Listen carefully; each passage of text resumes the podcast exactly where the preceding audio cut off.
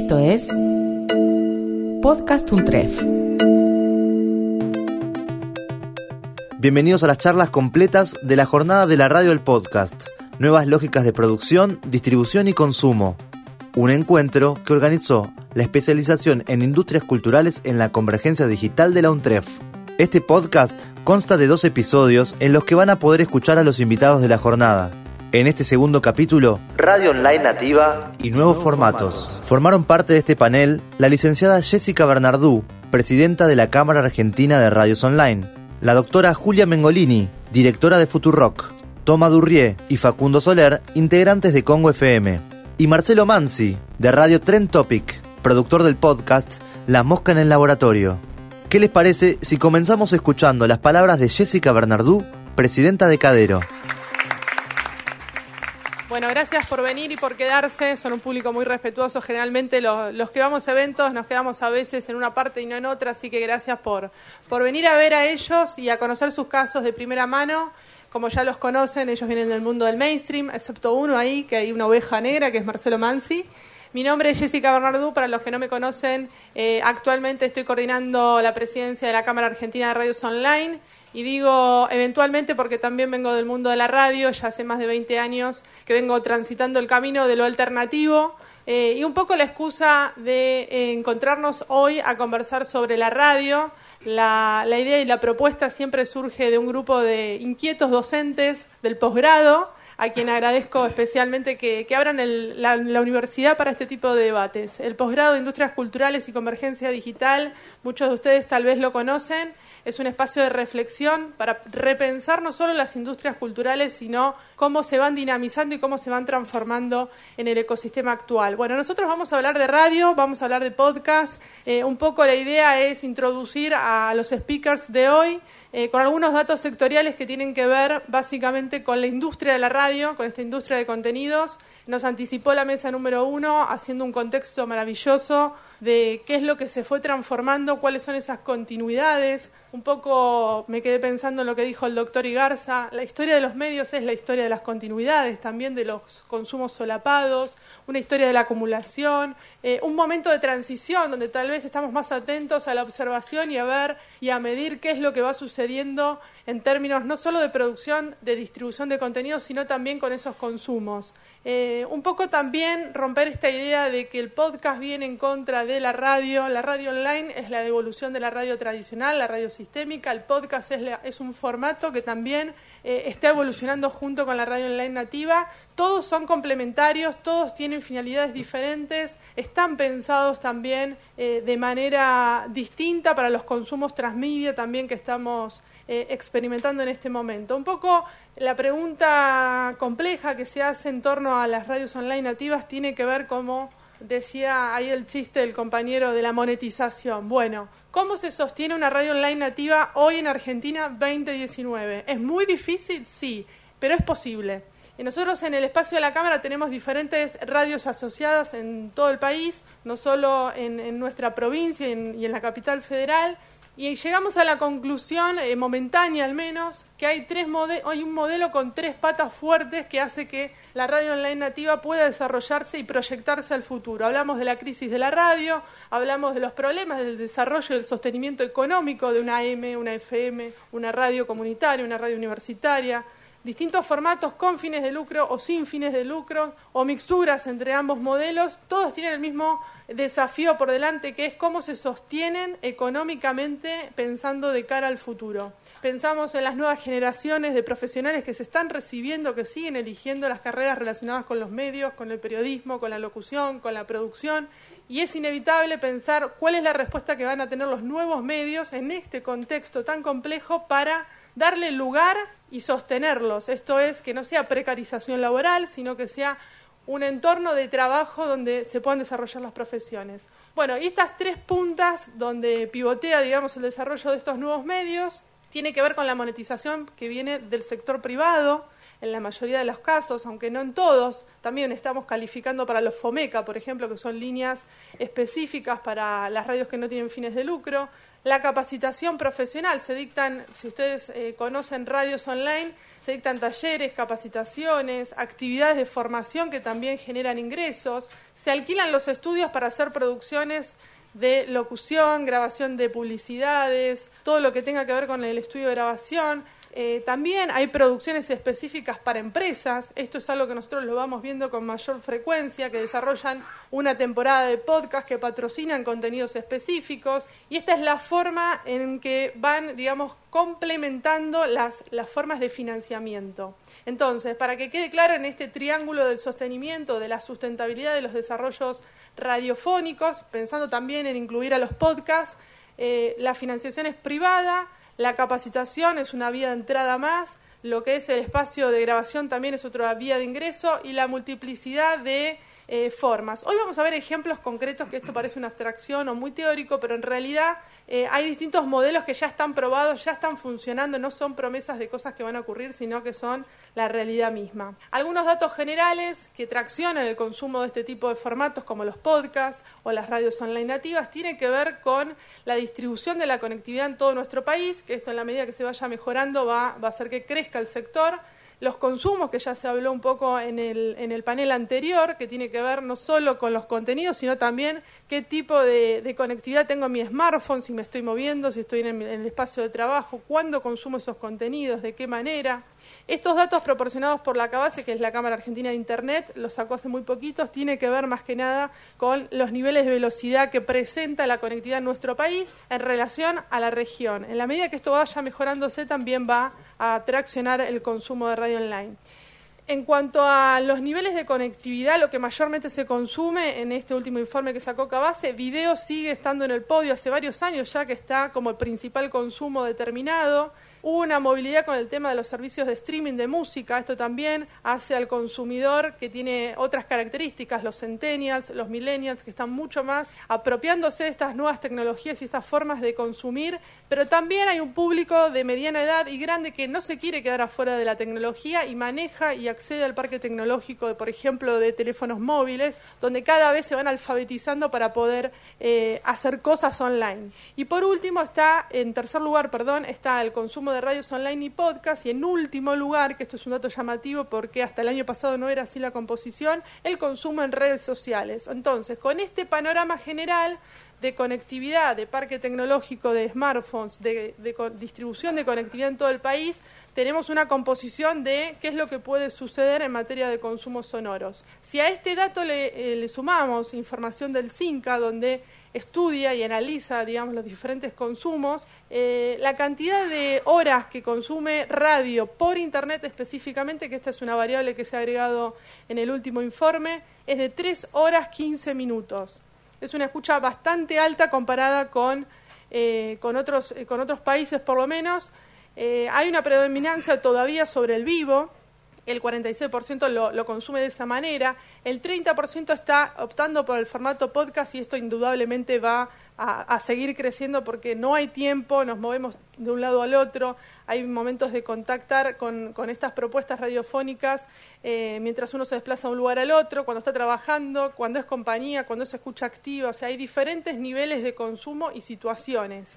Eh, lo que lidera el, consumo que indica la investigación esta del CINCA tiene que ver con el consumo gareño, el automóvil y el transporte público como los tres pilares de, de consumo. Bueno, y lo sonoro, que es mucho más complejo que la radio online y que el podcast, es un conglomerado justamente de diferentes herramientas que incluye a la radio AM, a la FM, a las que tienen conexión duplicada, que se escuchan online pero también son sistémicas, a los podcasts, a los audiolibros también, a los parlantes inteligentes, los teléfonos, el WhatsApp también se está estudiando como un medio radiofónico, las playlists colaborativas, lo que pasa en lo sonoro dentro de las plataformas, las redes sociales y los agregadores de contenidos. Con esto queremos significar que es mucho más complejo, uno trae datos o quiere compartir información y a veces parece que fuera una reducción del medio simplemente a eso y es mucho más amplio.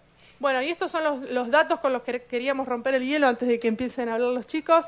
Eh, para aquellos que piensan que tal vez una radio online es algo de menor calidad o que es muy barato o que el costo no incide básicamente en el desarrollo, la inversión inicial estimada, estos son datos que tenemos relevados de primera mano en la Cámara Argentina de Redes Online, es de 500 mil pesos al dólar de hoy, esto está chequeado del último informe, eh, hay una proyección del medio, lo que hablábamos anteriormente, que se financia en forma privada, hay una proyección anual que nosotros estimamos por ingresos publicitarios en un promedio de 240 mil pesos anuales. De vuelta, estamos en condiciones de acceder a líneas como el FOMECA, pero estamos contabilizando solo la vía privada. Después lo que hacemos en el espacio de la Cámara, obviamente, es tratar de trabajar en red y contratarnos como proveedores a nosotros mismos, entre socios. Esto es la comisión de directores, productores y proveedores en plena relación para disminuir los costos de las cosas que se necesitan producir, desde equipamiento hasta software, hasta trabajadores también, que, que son colaboradores justamente de manera autónoma o freelance. Eh, la proyección económica del medio radiofónico online nativo es que se recuperaría la inversión inicial en dos años, o sea, es un periodo largo de espera hasta que se empieza a poner en marcha, digamos, el emprendimiento. Pero bueno, también es, necesario hacer este cambio y, apostarle a los nuevos medios, ya como, profesionales independientes, como equipos de trabajo, como equipos de, emprendedores, para poder dinamizar esta transformación de los medios, porque ya ha quedado demostrado, lamentablemente, que no, la vida tradicional no, no se sostiene lamentablemente. Bueno, y la producción sonora anualmente es un cálculo que estimamos en cantidad de horas, por radio online es de 200 gigabytes. Este es un dato también importante porque lo que nos permite comparar año tras año, año tras año es no solo el incremento de, horas de programación, nosotros medimos contenidos en, cantidad de horas, eh, sino también la proyección y el, desarrollo tecnológico, si va acompañando esta dinámica o no. Para eso nos sirven los datos de conectividad y, el tráfico de datos en horas. Bueno, para ser parte, esto en términos generales, para que ustedes sepan, para ser parte de la Cámara tienen que estar formalizados, no hay otra manera. Lamentablemente nosotros no somos un espacio para, admitir, digamos, jovistas, porque queremos vivir de esto, queremos que sea eh, una radio, un medio de comunicación responsable y sostenible, y para eso tenemos que estar, eh, digamos, de la mejor manera eh, ordenadamente. Así que, bueno, el perfil del socio, generalmente, si no es productor, es director, que se acerca a la Cámara, tiene que tener un perfil profesional o tener un modelo de negocio ya planteado para poder proyectarlo en el tiempo. En general, el perfil emprendedor tiene que ver con el que no es locutor, es productor o es periodista o viene, digamos, del, gremio vinculado a la, comunicación, tanto de sectores privados, universitarios, estatales y comunitarios. Así que, bueno, esta es un poco la, introducción las normas básicas como para ser parte del espacio. Esto no es una, una, cuestión menor. Tenemos que estar dados de alta en AFIP, obviamente, tenemos que ser trabajadores o autónomos o monotributistas. Eh, tenemos que tener registrado el dominio de nuestra radio online en NICAR, tenemos que tener también el registro de marca, un logo, una denominación comercial, por una cuestión también de protección. Abonar obviamente la licencia por derechos fonográficos, el uso de la música en radio online es exactamente lo mismo. Tener una infraestructura mínima, esto es contar con un estudio de radio. No es lo mismo hacer un programa en, una, en la habitación, en la casa de un, chico con una computadora solo, sin tener, digamos, la infraestructura, desde, no solo desde lo tecnológico, sino también desde lo operativo, armar el equipo de trabajo. Mínimo un productor, un locutor, un asistente, un operador técnico, alguien que pueda, digamos, resolver en un equipo de trabajo mínimo las condiciones para, para funcionar como radio. Y después, bueno, todas las radios somos también proveedores entre nosotros, tanto de contenidos como de lo que necesitamos. Pero bueno, ahora sí, sin más preámbulo, rompemos el hielo y a quién le dejamos la, tribuna. Yo creo que podemos arrancar con Toma, si, si está de acuerdo. Buenas tardes, la radio ha muerto. Lo escuché esta mañana en radio y probablemente mañana ponga la radio para chequear esto que estoy diciendo. Desde el 28 de agosto, más o menos del 28 de agosto de 1920, la radio viene muriendo todos los días eh, frente a distintos adversarios en muchos casos, como la televisión, incluso la Internet en algún momento iba a ser un gran problema para, la radio. Es interesante lo que se plantea esta tarde porque un poco trata de dividir, o, o, de dividir, no, marcar algunas diferencias entre la radio tradicional, la radio que transmite a través de una antena, o las radios digitales, radios online. Desde mi punto de vista no existen esas diferencias. Hace algunos años sí hubiese entendido que era mucho más difícil o más delicada la situación de las radios online, pero tiene que ver con mucho de lo que ella decía en esta excelente apertura y tenía que ver, entre otras cosas, con la conectividad, ¿no? Digamos, no existía el 4G, no estoy hablando de muchos años atrás, no existía el 4G, el 5G, no todos los autos tenían Bluetooth, por ejemplo, y esas herramientas tecnológicas han ido, me parece, facilitando un poco eh, el trabajo de las radios digitales. Dicho esto, me parece que es bueno señalar las similitudes entre radio online y las radios tradicionales y tiene que ver con el lenguaje radiofónico, algo que eh, definitivamente marca la diferencia y es un poco la razón por la que en algún momento Lalo Mir definió a la radio como el invento más moderno de la historia. Si lo pensamos fríamente, la radio se compone de cuatro elementos. La música, la voz, los efectos de sonido, un efecto de una puerta, un avión que pasa y esas cosas, y el silencio. No hay más. La verdad es que la radio, quizás es eh, muy duro decirlo así, no hay más. Y eso que, que la hace tan simple es lo que la hace a la vez tan compleja. Supongo entonces que aquel que maneje mejor eh, aquellos cuatro elementos será un poco el que marque las diferencias. Y también tiene que ver con lo que planteaba la mesa 1, ¿no? Cómo captar la atención, cómo atraer entonces al público, eh, que también es otro, otro tema para analizar, el tipo de oyentes, cuáles son las diferencias con los oyentes de las radios años atrás, cuando no había tampoco tanta oferta. Eh, pero volviendo al tema del lenguaje radiofónico, estos escasos recursos hacen que para consumirla, entre comillas, solo necesite un sentido que es el del oído, y ahí sí hay una gran diferencia y está muy avanzada en relación a los otros medios de comunicación que pueden estar atravesando, ¿por qué no? Me parece una crisis en la forma en la que se consumen, ¿no? Digamos, la televisión frente a YouTube, esto de ver un programa en vivo o poder ver el mismo programa este, en, YouTube o ver otra cosa en Netflix. Ahí sí creo que aparecen otras, otras diferencias. O, por ejemplo, este, el periodismo gráfico frente al, periodismo digital, digamos, el diario en papel y cómo empieza a quedar viejo cada vez más rápido. Todos esos problemas la radio no los tiene y ahí es donde creo que no va a haber una diferencia, digamos, de acá a los próximos años. Cada vez que hablamos de el futuro de la radio, y esto lo digo porque también lo he, lo he pensado y lo, lo, he conversado con amigos y con colegas y con compañeros, cada vez que hablamos del futuro de la radio, pienso que un poco la radio está ya en el futuro esperándonos muerta de risa, diciendo, ustedes debatan que yo ya estoy acá, o sea, mientras nosotros tratamos de llegar al futuro de la radio, la radio ya es el futuro y nos está esperando. Eh, a mí no me interesa demasiado si lo escuchan a través de internet o si lo escuchan a través de una antena, porque incluso las radios tradicionales y con antena eh, también dependen mucho de los oyentes que tienen a través de la aplicación, como bien decía Ulanovsky, si no me equivoco, eh, esto de descargate la app. Entonces hay como una necesidad de escucharme también por lo digital. Bueno, ese, ese creo yo que es el panorama de, las radios. Nos debatimos, sí, cuál es el lugar que ocupa el podcast. coincido plenamente con, mis compañeros en que el podcast es otra forma de, hacer radio, pero es radio, sin dudas. Y quizás la única dificultad que encuentro en el, en el podcast, o en el caso de los podcasts, es el manejo de la actualidad, ¿no? Porque, bueno, eh, salvo algunos casos muy específicos, lógicamente, por el hecho de ser algo grabado y que lleva más tiempo de producción en muchos casos, y que lo puedo escuchar, se supone, porque esa es la ventaja en cualquier momento, bueno, naturalmente, una noticia por ahí de hace tres meses ya no tendría demasiado sentido escucharla hoy o sí, habrá que buscarle la vuelta. En principio creo que pueden convivir, y de hecho está pasando, la radio en vivo y el podcast de Congo, bueno, y, y, Futurock y, muchas radios este, son ejemplo de esto. Eso es un poco, me parece a mí, el, panorama, o, por lo menos el, panorama al que yo llegué, a la conclusión a la que yo llegué eh, con el panorama de las radios hoy por hoy. Em, bueno, como dijimos que no íbamos a mm. respetar la estructura, sí, sí, me parece, ahora viene la presentación de Toma Durría. ¿Qué te parece? Eh, Bowie, no sé si quieres.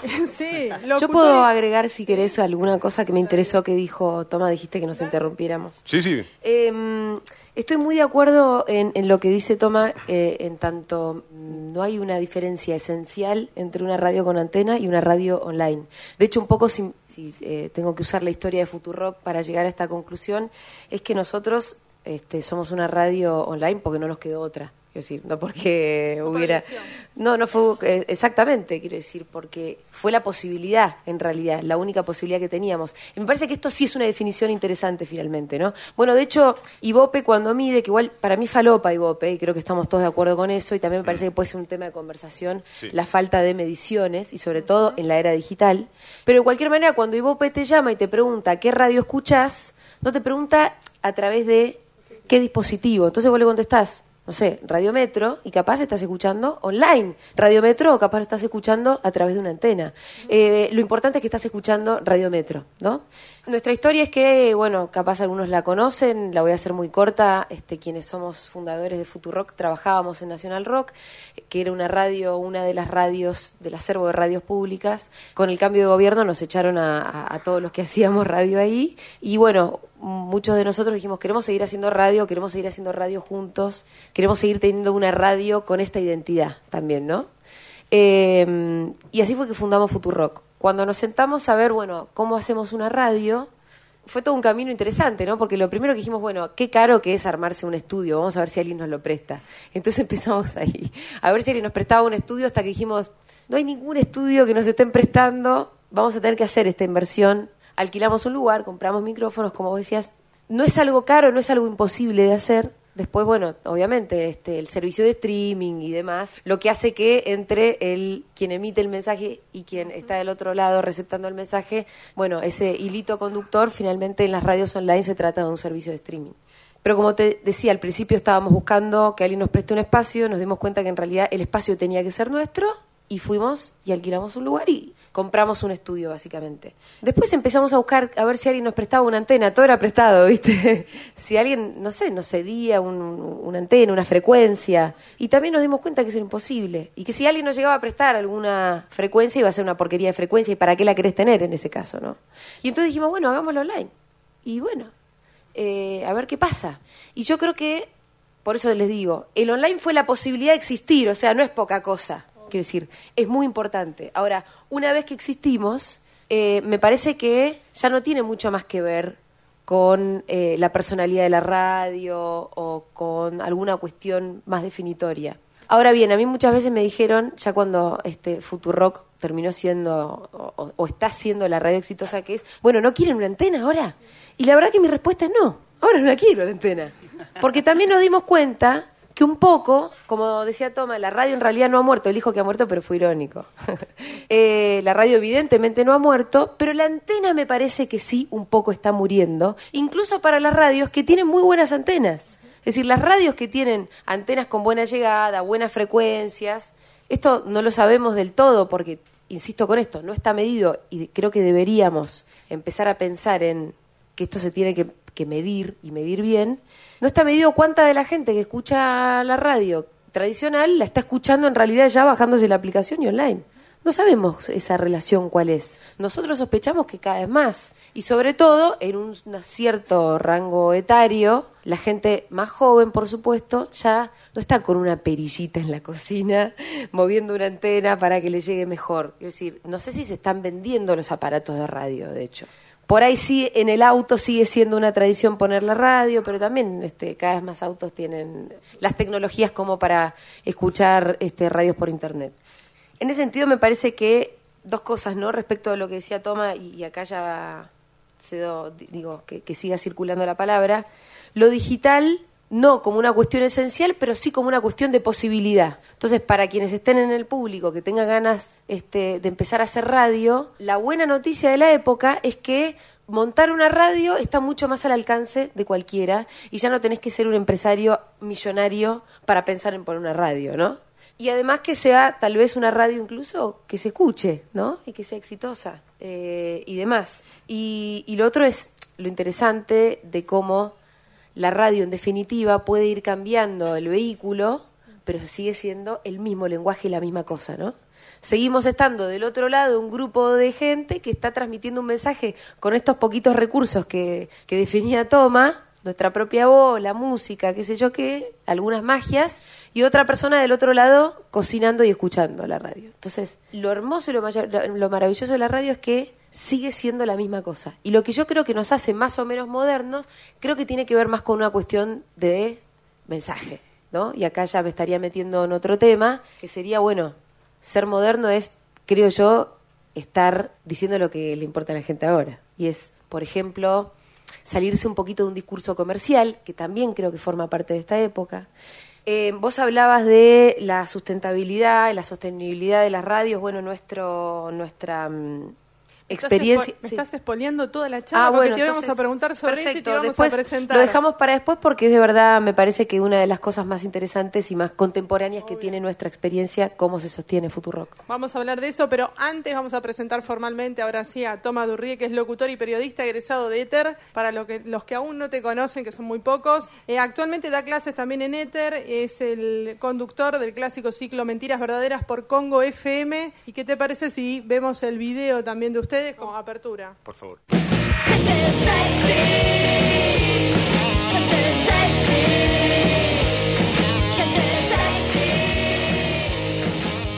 Bueno, ahí están presentados formalmente. Facundo Solar también es de Congo, él es periodista y generador de contenidos, actualmente es coordinador de redes y estética de Congo FM. Trabaja en el área de comunicación de Red Bull Argentina realizando notas, entrevistas, Eso es viejo. gacetilla, bla, bla, Eso bla. quedó de antes. Quedó no sé atrás. de dónde salió, era un trabajo mío que tenía hace un par de años. Bueno, Congo. Estoy en Congo, sí, estoy todo el día ahí y además hago un podcast que se llama Sobrevivir y Contarlo que también está en Congo. Bueno, salió Toma, la presentación. a No, no, salió Está bien. perfecto, que- perdió el trabajo y está Esto es la ofendido. radio, Estoy enojado esto con la empresa radio. que me echó por eso. Bueno, ahora sí, chicos, cuenten un poco cómo, cómo fue la experiencia. Cumplieron un año ayer, vimos los festejos, cuéntenle al resto de la audiencia eh, cómo nació, es público conocimiento, pero está bueno que lo cuenten de primera, de primera mano, cómo surgió Congo y cumplieron su primer aniversario, así que compartan la fórmula. Exacto. Bueno, primero buenas tardes, gracias por recibirnos, es un placer. Como veían ahí en, en el video tenemos una radio. Nosotros formábamos parte de lo que era la vieja FM Blue, le digo vieja porque la que está ahora para mí ya no sé ni lo que es. Este, yo estaba en Gente Sexy, ¿vos en dónde estabas? Encerra todo. Exacto, con un montón de gente hermosa más. De un día para el otro nos dijeron que nos iban a echar, literalmente de un día para el otro. A mí me llamaron un 3 de julio para pasarme el telegrama de despido y un 27 de julio la señal eh, dejó toda la programación con 60 personas en la calle, si no me equivoco. El programa Gente Sexy tenía como su llegada, tenía su público, vino mucha gente a la radio a manifestarse. Tuvimos varias radios que nos quisieron tantear para ver si queríamos ir, este, conocidas y otras, pero ninguna era con el equipo completo. La verdad que mm, ya veníamos de una experiencia anterior en Rock and Pop que había sido bastante mala y no queríamos trabajar más en una radio tradicional. Queríamos seguir haciendo radio porque amamos la radio, porque somos gente de radio, pero no queríamos no queríamos más con un empresario de los medios. Y ahí deciden emprender. Decidimos hacer Congo. No- Nos empezamos a juntar, dijimos, hagamos nuestra propia radio. Primero iba a ser Radio Gente Sexy. Dejamos de llamarnos Gente Sexy porque la empresa que compró eh, Blue amablemente se quedó con el nombre también. No sé bien para qué, pero se lo quedó guardado en un cajón. Pasamos a hacer Sexy People, que era lo más parecido. Lo registramos antes que nada para que no vuelva a suceder lo anterior. E inventamos Congo porque no solamente queríamos que sea la radio de gente sexy, sino que haya más programación, como por ejemplo El Muchacho. Claro, bueno, en ese contexto a mí me convocó Clemente Cancela para sumarme a, la programación y con- por cuestiones de horarios a- solamente podía a- hacer un programa digamos, antes de Sexy People. Y así surgió Mentiras Verdaderas. Pero lo más interesante respecto a lo que decía también Julia sobre los costos eh, de la radio, y eso está bueno porque uno ve el estudio y cómo quedó y demás, tiene que ver con que nuestro método es eh, similar también con suscripciones y, y todo esto se logra gracias a las suscripciones de los oyentes. Y pensaba un poco en los costos de la radio en general y es cierto que es el medio más económico, ¿no? Digamos, si uno pensara, por ejemplo, en los costos que tiene la televisión, incluso hoy, que no tiene el mismo presupuesto la televisión que el que tenía unos años atrás, hoy sigue siendo muy costoso. Maquillaje, iluminación. Es eh, muy costoso llevar a cabo un programa de televisión. Y con la radio no sucede lo mismo y es notable que con muy poco en la radio podemos hacer quizás mucho más de lo que puede hacer la televisión. Yo siempre recuerdo, y creo haberlo leído en días de radio, eh, esto de que, bueno, un dinosaurio para nosotros que hacemos radio es mucho más grande que un dinosaurio de Spielberg y nos cuesta mucho menos. Solo tiene que ver con usar bien las palabras, ¿no? Mientras Spielberg gasta fortunas en hacer un dinosaurio que valga la pena, que eh, qué miedo este dinosaurio, nosotros con un micrófono y dos o tres palabras justas podemos hacer eh, algo mucho más, más zarpado. Y, y tiene que ver un poco, me parece, con todo esto que estamos hablando. El costo, el beneficio, la forma en la que vamos a comunicar y cuánto hay en las radios tradicionales y, y las radios online, ¿no? Fecito, perdón. Exacto. Bueno, como decía Toma, eh, lo incluimos a él. Creamos Congo. Congo es una radio online. Seguimos mucho el ejemplo de Futurock y de Julia de un método de suscripción que los oyentes que, escucha, eh, que escuchan gente sexy, que lo siguen escuchando el día de hoy, paguen por mes una cuota como socios, como socias. Este, la cuota hoy está en 150 pesos. Con la escalada del dólar, todo lo que es streaming y almacenamiento online con el dólar está muy agarrado porque son precios de afuera. Entonces, cada vez nosotros arrancamos con el dólar a 20 pesos, imagínense lo que fue a medida de que, que el mejor equipo de los últimos 50 años hizo lo suyo. Pero bien, con el club de suscriptores mantenemos el sueldo de lo que en este momento somos 12 personas trabajando directamente en Congo. Construimos nuestro propio estudio. A los oyentes que forman parte del club, el programa es libre y gratuito, lo puede escuchar cualquiera. Forme parte del club o no, somos conscientes de que el programa tiene que ser para todo el mundo. Después, el que puede pagar para ayudarnos, perfecto. Este, la gente que forma parte de ese club tiene premios y beneficios de las marcas que nos apoyan en radio online es casi imposible hacer plata de la publicidad. Vas a conseguir algo, vas a poner un poquito, pero no vas a mantener una radio. Sí vas a conseguir producto. Y con ese producto podés mantener el club de suscriptores como un mimo, como un beneficio, como una manera diferente por darte una mano para seguir al aire. Este, bueno, construimos el estudio que podían ver. El 18 de febrero de este año nos mudamos. Antes estábamos en casas de amigos Estuvimos en la Casa de Calor y mucho tiempo, estuvimos en Radio Colmena, que nos prestó los estudios, estuvimos en el bar 878, también salimos de Los Galgos, de donde podíamos, eh, íbamos con los micrófonos, fuimos comprando el equipo nosotros, aprovechamos un hot sale que fue fundamental, sí, no, unos pies de micrófonos, todo, conseguimos ahí. Y bueno, a partir de febrero tenemos nuestra casa ahí en el barrio de Colegiales, Palermo, siempre está la discusión porque es ahí en el medio. Y bueno, el que se haya materializado el estudio, que haya paredes, que haya una puerta, que cada uno tenga su llave, eh, hizo que todo sea diferente. Pudimos agregar más programación, pudimos empezar a grabar más podcasts, somos una red de podcasts también, y, y, cambió todo. Y ayer cumplimos un año, lo festejamos en el Museo Histórico Sarmiento con los dos minutos, por primera vez en un museo. Fue increíble. Felicitaciones. Lograron lo imposible, unir. Sí, fue un poco peligroso, igual. Sí, se, se nos Digo, fue no, un lo- poco no de lo las manos, intenten pero- eso, no lo hagan, no, no. Bueno, este es un, modelo de ingresos, digamos, eh, de, sostenimiento, de modelo de radio online alternativo que está funcionando muy bien. Pioneras también eh, Julia, ahora vamos a conocer el caso de ella, donde la audiencia acompaña un proyecto, un contenido radiofónico eh, a través de su comunidad, a través de eventos también que van generando. No es solo la radio, es la radio y todo lo que sucede alrededor. Los eventos, el club, las acciones que van complementando. Eh, ya tengo ganas de hablar con Julia, pero antes le vamos a dar la palabra a Marcelo Mansi, si les parece. Él es periodista, productor y conductor de radio, es la voz institucional de Radio Trend Topic, es generador de contenido, locutor en formación en ISER y podcaster. Es el host del podcast La Mosca en el Laboratorio y de esta manera le vamos a dar la bienvenida. Hola, Marce. Hola.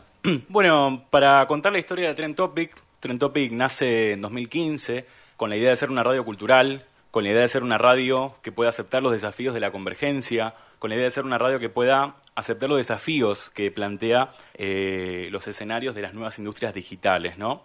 Eh, nos definimos como una radio híbrida, transmedia y multiplataforma. Decimos que somos una radio híbrida porque nuestras producciones conviven tanto el vivo como también los programas por demanda, como el podcast y como las transmisiones en video. Y decimos que, que somos una radio transmedia porque los contenidos son enriquecidos en base a la distribución que se le realiza, es decir, en base a la plataforma en la que he subido, nunca un mismo contenido se repite, sino que se adapta a cada red o a cada plataforma en la que se distribuye, en la que las personas pueden tener acceso eh, a ese contenido. Contamos con una grilla desprogramática, no tradicional, es decir, ofrecemos otras opciones además del vivo. Eh, cada oyente, cada usuario puede elegir qué es lo que quiere escuchar, cuándo lo quiere escuchar, dónde lo quiere escuchar. No, no los atamos necesariamente a que solamente pueda elegir al vivo. En nuestra plataforma están todos los episodios de todos los programas, de todos los contenidos que generamos. Obviamente además está el vivo. Eh, y también están los podcasts desde la plataforma web. Y otra cuestión también que habíamos eh, planteado, que habíamos puesto, es Comunidad Radial, que Comunidad Radial nació como una plataforma de distribución, es decir, lo- aquellos interesados en distribuir su contenido, sea un programa de radio, sea un podcast, puede recurrir a Comunidad Radial y funcionar como una distribuidora en la que también aquellos interesados en escuchar en- o en conocer ese contenido van a poder hacerlo, como una eh, distribuidora federal de esos de esos contenidos. Y sabemos que la llegada, la accesibilidad eh, a la radio, a lo que hacemos es importante, entonces cuidamos también estar presente en la mayor cantidad de aplicaciones eh, y de webs relacionadas a la radio posible. Hablo, por ejemplo, de TuneIn, de Radio Garden, de Radios Argentinas. eh, cuidar esa presencia para asegurar la accesibilidad de la gente y que también sea más fácil que nos encuentre. También contamos en presencia con eh, la mayoría de las plataformas más conocidas de audio que son Spotify, Spreaker, Apple Podcasts, Google Podcasts, en la que se distribuye eh, radio por demanda, que la denominamos así a las columnas temáticas o programas completos, y también se distribuye podcast porque eh, hacemos podcast. Eh, el equipo de la radio está compuesto por un equipo de comunicación, un equipo comercial, un equipo administrativo y un equipo profesional de cinco operadores. Todos los que formamos parte de Trend Topic somos eh, profesionales o profesionales próximos a egresarnos, eso me gustaría remarcarlo. Eh, la radio se sostiene con publicidad del sector privado, con sponsoreo y con contenido dedicado a las marcas. Eh, en lo que respecta a las instalaciones de la radio, contamos con un estudio principal equipado con tres cámaras web, con cinco micrófonos y un estudio secundario que es destinado exclusivamente a lo que es la producción de podcast, nada más. Eh, en lo que respecta a contenidos, actualmente contamos con más de 8.000 horas de contenido propio. Nosotros eh, nos dirigimos a la, a la, generación C, que es la generación de consumidores conectados colectivamente. Eh, esta generación es muy conocida como la generación YouTube, una generación que está mucho tiempo en Internet buscando contenido muy segmentado, que lo consume cuando quiere, que tiene un, un consumo no lineal de ese contenido que, que toma, ¿no? Eh, y cada vez que nos toca pensar, eh, producir, agregar un contenido nuevo, nos gusta recurrir a, ese tipo de, consumidores y pensar cómo consumen, eh, recurrir a la big data, a las métricas, qué es lo que se está buscando, de qué se está hablando, qué es lo que interesa o más bien de qué no se habla. Y hay dos ejemplos interesantes de las últimas dos cosas que dije. Eh, uno de esos ejemplos es, por ejemplo, que habíamos notado, haciendo Big Data, que la palabra amor era una de las palabras eh, que venían subiendo en cantidad de búsquedas en estos últimos cinco años en Google Argentina. Entonces lanzamos un podcast de una temporada llamado Amor, como para ver qué respuesta tenía la audiencia en base a esa búsqueda. Después, otro ejemplo de audiencias segmentadas de interior futbolero, es un programa que está hace más de 10 años, eh, es un programa que tiene coproducciones con TNT Sports y lo que hace básicamente es hablar del fútbol interior, del fútbol de la B para abajo, que es un tema que en los medios tradicionales o en, la mayoría de los programas deportivos había quedado relegado. Los chicos supieron encontrarle la vuelta a ese nicho y supieron crear una comunidad alrededor. Hoy tienen más de 25 periodistas profesionales en el equipo formando y también llevan esa profesionalización a la radio y también tienen la tira diaria de programas de una hora eh, en Radio Trend Topic, ¿no? Eh, nos gusta pensarnos también como una radio laboratorio, como una radio eh, que puede innovar, que puede experimentar, que puede probar. En los primeros meses de este año, eh, lo que hicimos fue una coproducción con Bebana Radio, con Héctor Rossi. Lo que hacíamos era producir y transmitir en simultáneo, tanto en Bebana Radio como en Radio Tren Topic, la trasnoche paranormal. y eso funciona a modo experimental. ¿no? actualmente tenemos en nuestra grilla un caso también interesante, que es el de Tierra de Cactus. Es un programa de botánica que sale desde Capilla del Monte más específicamente desde el Cerro Uritorco, desde un vivero que sale.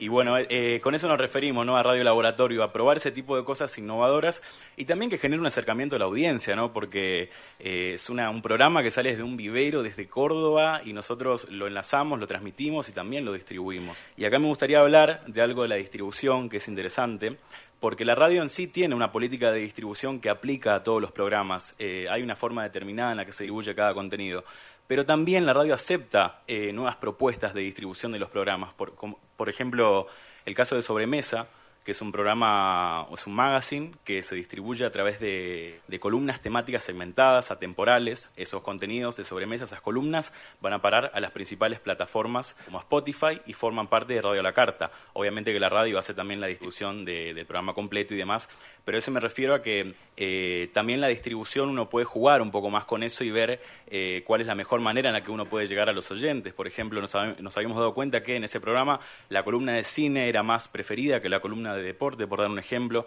Entonces, a través de esa segmentación y distribución uno puede encontrar nuevas opciones para llegar eh, a las audiencias que quizá el programa completo no lo van a escuchar. Y me gustaría, me gustaría remarcar eso. Otro ejemplo de distribución muy interesante que hay en la radio es el de dominio digital. Dominio Digital era un programa de culto que estaba hace 15 años en la televisión y volvió en forma de programa de radio online. Y entonces lo que, lo que ellos hicieron es eh, sostenerse económicamente mediante crowdfunding, eh, financiamiento colectivo, y lo que ofrecían a cambio de ese sostenimiento, a cambio de ese aporte que hacía su comunidad, era contenido enriquecido que salía de su programa, es decir, se partía de un contenido original, que era el programa que ellos generaban, y después de ese contenido original lo que se hacía era, lo llevaban, lo editaban, lo, lo postproducían, eh, y para cada plataforma en la que ellos estaban presentes, ofrecían un contenido diferente, obviamente, que los, los oyentes pagaban. Y esa es una forma de, también de descubrir que los programas, eh, al crear una comunidad también eh, pueden crear eh, otras maneras de sostenimiento y también crear otro tipo de contenidos a partir de un mismo contenido original. Me gustaría hablar un poco rápidamente de lo que es la, la- historia de Trend Topic, la cronología. Eh, Trend Topic comienza a transmitir en 2015 y en ese mismo año también hace los premios Trend Topic, que son los premios a las radios online, la primera fiesta a las radios online nativa. Eh, es muy importante también porque fue un premio que nació para, para la divulgación de estas producciones de radio online nativa sin fines de lucro y continúa siendo sin fines de lucro y que ha crecido también año a año en cantidad de, de asistentes, de público y también de, de producciones que participan ahí. Eh, también eh, en 2016 eh, se crea la Cámara Argentina de Radios Online. En 2018 se lleva a cabo normalmente la cuarta edición de los premios y además se establece el 19 de agosto como el Día de la Radio Online Nativa en Argentina. Eso fue gracias a los socios y gracias a Cadero que lo pudo hacer posible y es muy importante también que se haya celebrado, que se haya establecido. Este año también se volvió a celebrar por segunda vez. Eh, se viene una quinta edición de los premios, eh, es muy importante. En 2018 nos unimos a Ibero, que mm, es la, red iberoamericana de, de radios online nativa, eh, para abrirnos al mundo también.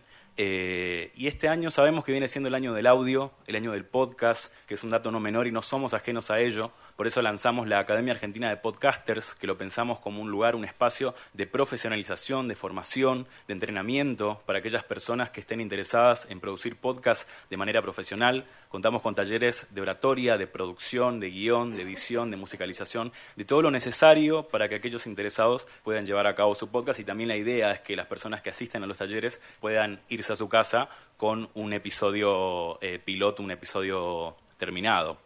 Además de, de esos cursos, además de la academia, que es la primera academia de profesionalización que, que hay en Argentina, eh, contamos también con podcast de producciones propias, de producción original de Radio Tren Topic, como es Tampaki, un podcast de humor de Belén Badía y Joaquín Stringa, seguramente algunos lo conocerán. También No Ordinary People, que es un podcast de Sabrina Maguas de entrevistas, o La Mosca en el Laboratorio, como dijo Jessica, un podcast de la serie televisiva Breaking Bad, eh, entre muchos otros ejemplos. También seguimos trabajando en otras producciones que van a ser lanzadas en los próximos y últimos tres meses que quedan eh, del año. Eh, sabemos que estamos transitando un camino nuevo, un camino que nos ofrece muchas posibilidades para crear y que es un camino sin frituras ni fronteras. Muchas gracias. Bueno, cerramos con el. Cerramos con el video y ya nos metemos en el caso de Futurock y vamos a hacer una comparativa con, con Congo porque los modelos de suscripción son muy interesantes.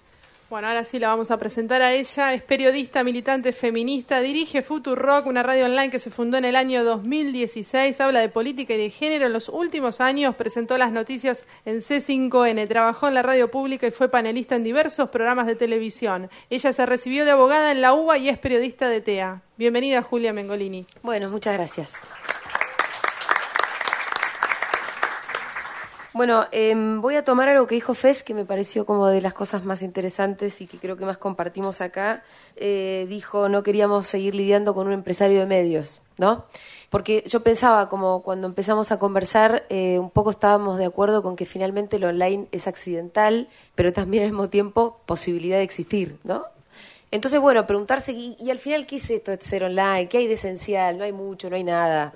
Lo importante es, que, que llegue el mensaje. Ahora, finalmente, después en los hechos, tenemos un par de cosas en común. Y creo que una de ellas es que quienes fundamos radios online y tenemos radios online, no somos ese empresario de medios como invisible y espantoso, este, que, que finalmente tiene una empresa que se dedica a otra cosa, ¿no? Y que tiene el medio de comunicación en función de su represa, su empresa que hace autopistas, ¿no? Este, entonces, quienes estamos haciendo estas radios, lo que tenemos en común es que somos comunicadores y que lo que queremos hacer es eso.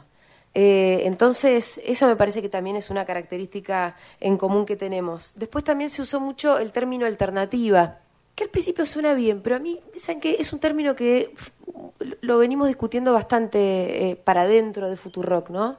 Porque suena que es como un poquito más de lo mismo, pero más pobre.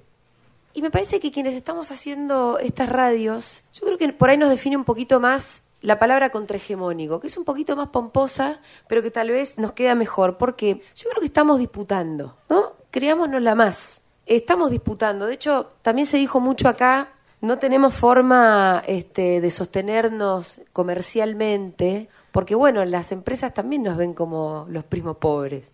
Y yo creo que ahí es porque ahí es lo que yo decía que tenemos que empezar a pedir, a organizarnos, para empezar a ver de qué manera nos empiezan a medir como nos tienen que medir. Porque por los números que nosotros tenemos, por lo menos, nosotros estamos disputando la hegemonía, ¿eh? Digo, no solamente disputando el sentido común, que es lo que más queremos hacer, pero también estamos disputando las audiencias.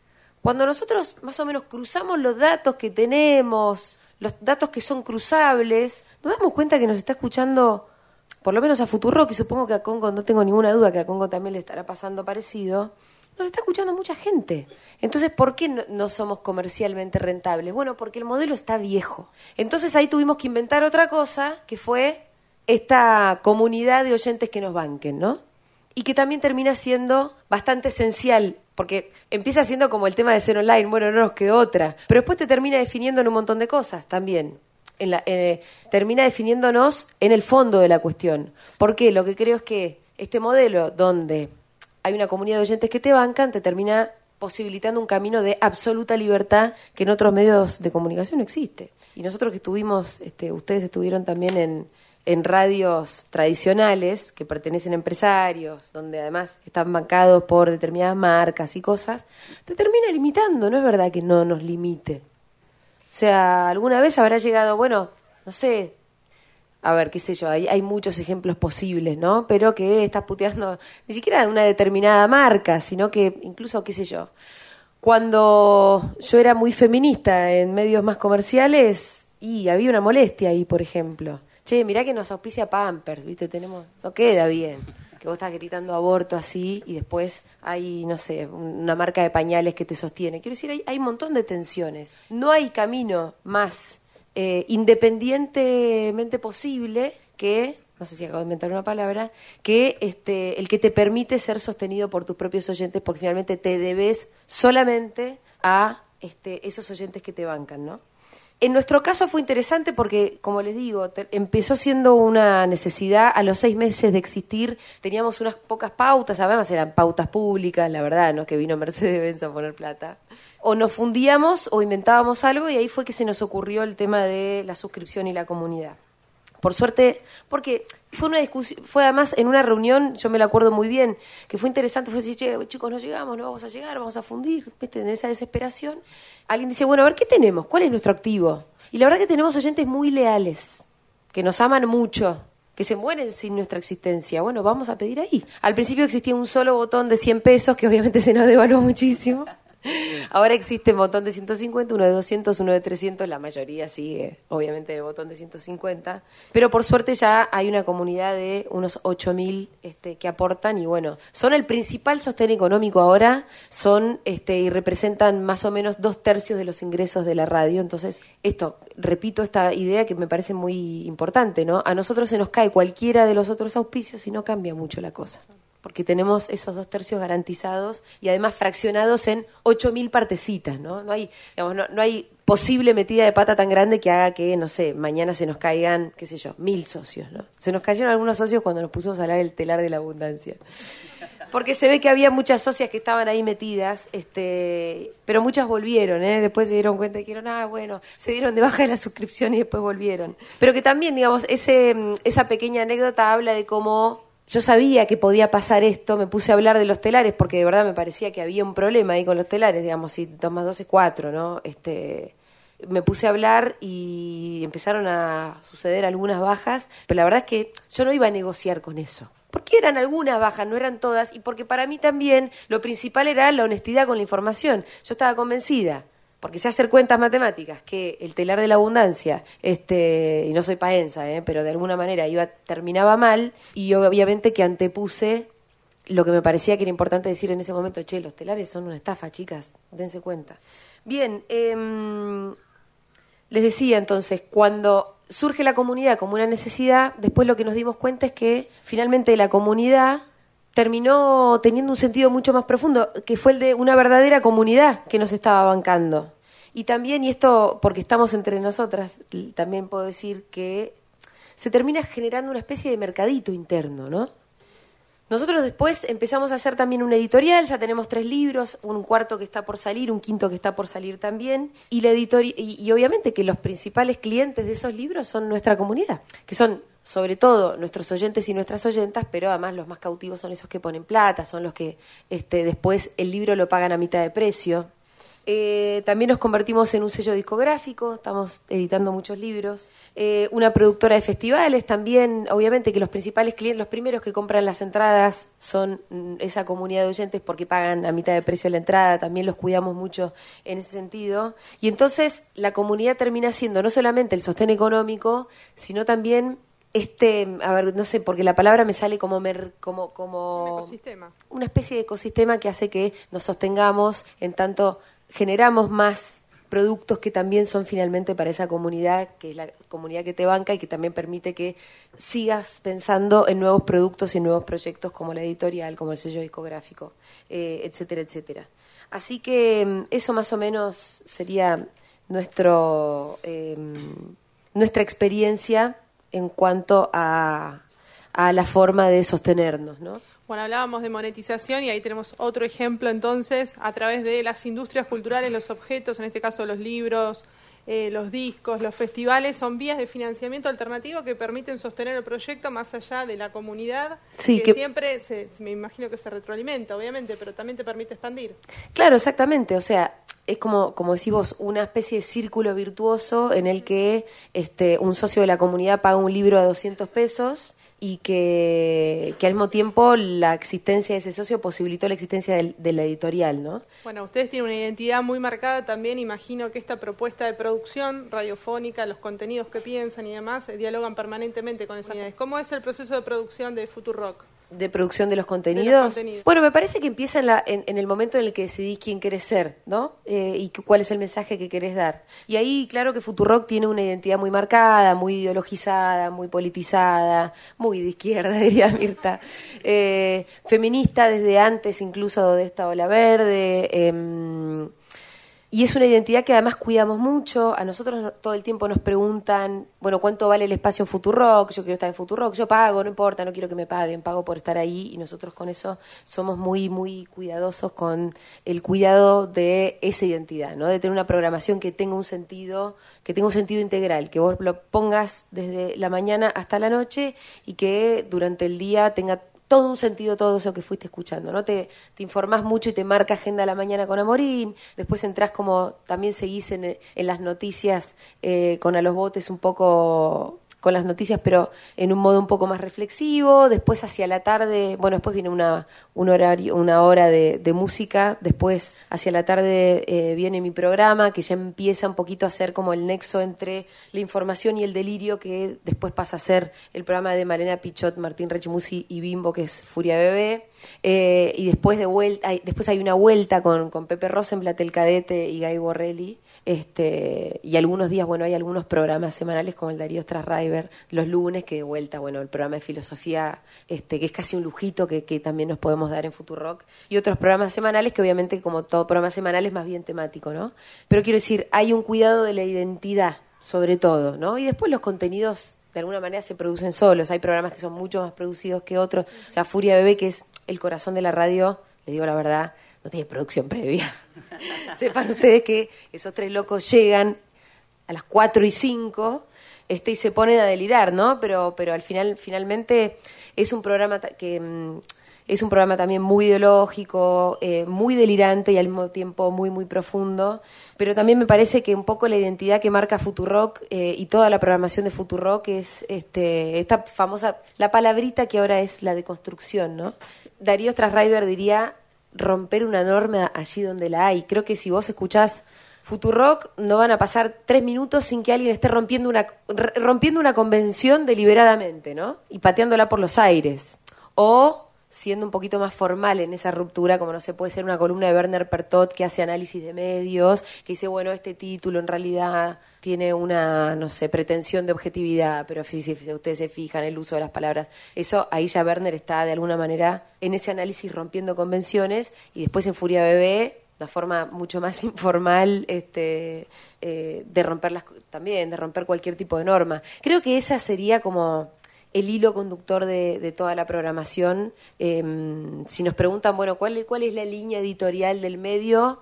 Yo creo una forma como muy rápida y fácil de definirla sería esto, antimacrista y feminista. Y una forma un poquito más profunda también de definirla sería, bueno, esto, ¿no? Una radio de que se deconstruye, que deconstruye y que rompe normas permanentemente. Todo lo que podría ser de una manera, todo lo que es de una manera podría ser de otra manera permanentemente, y eso me parece que es lo que termina definiendo nuestra identidad. Y, eso finalmente termina definiendo las formas, ¿no? eh, la profundidad de esa identidad termina definiendo eh, los contenidos que, que van surgiendo, que van surgiendo solos, que también son dinámicos, que van cambiando. Este, pero bueno, desde la dirección por lo menos nosotros también le damos mucha, mucha libertad a, todos los conductores y también en realidad esa línea es definida y esos contenidos son definidos en el momento en el que decidís quiénes querés que estén en tu radio ¿no? y quiénes son esos conductores.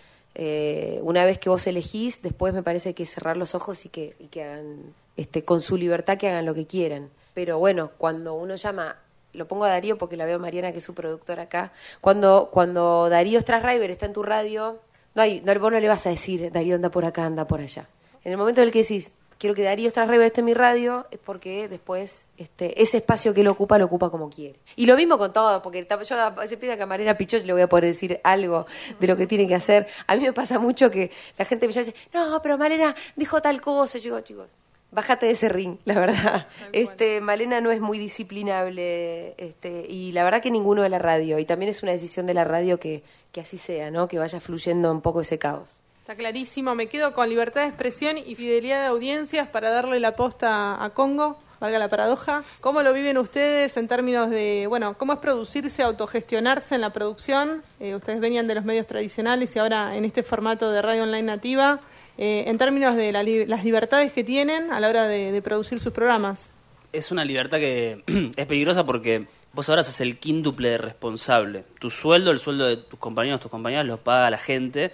Entonces, tenés un montón de libertades más, pero al mismo tiempo querés hacer un producto que sea muchísimo mejor.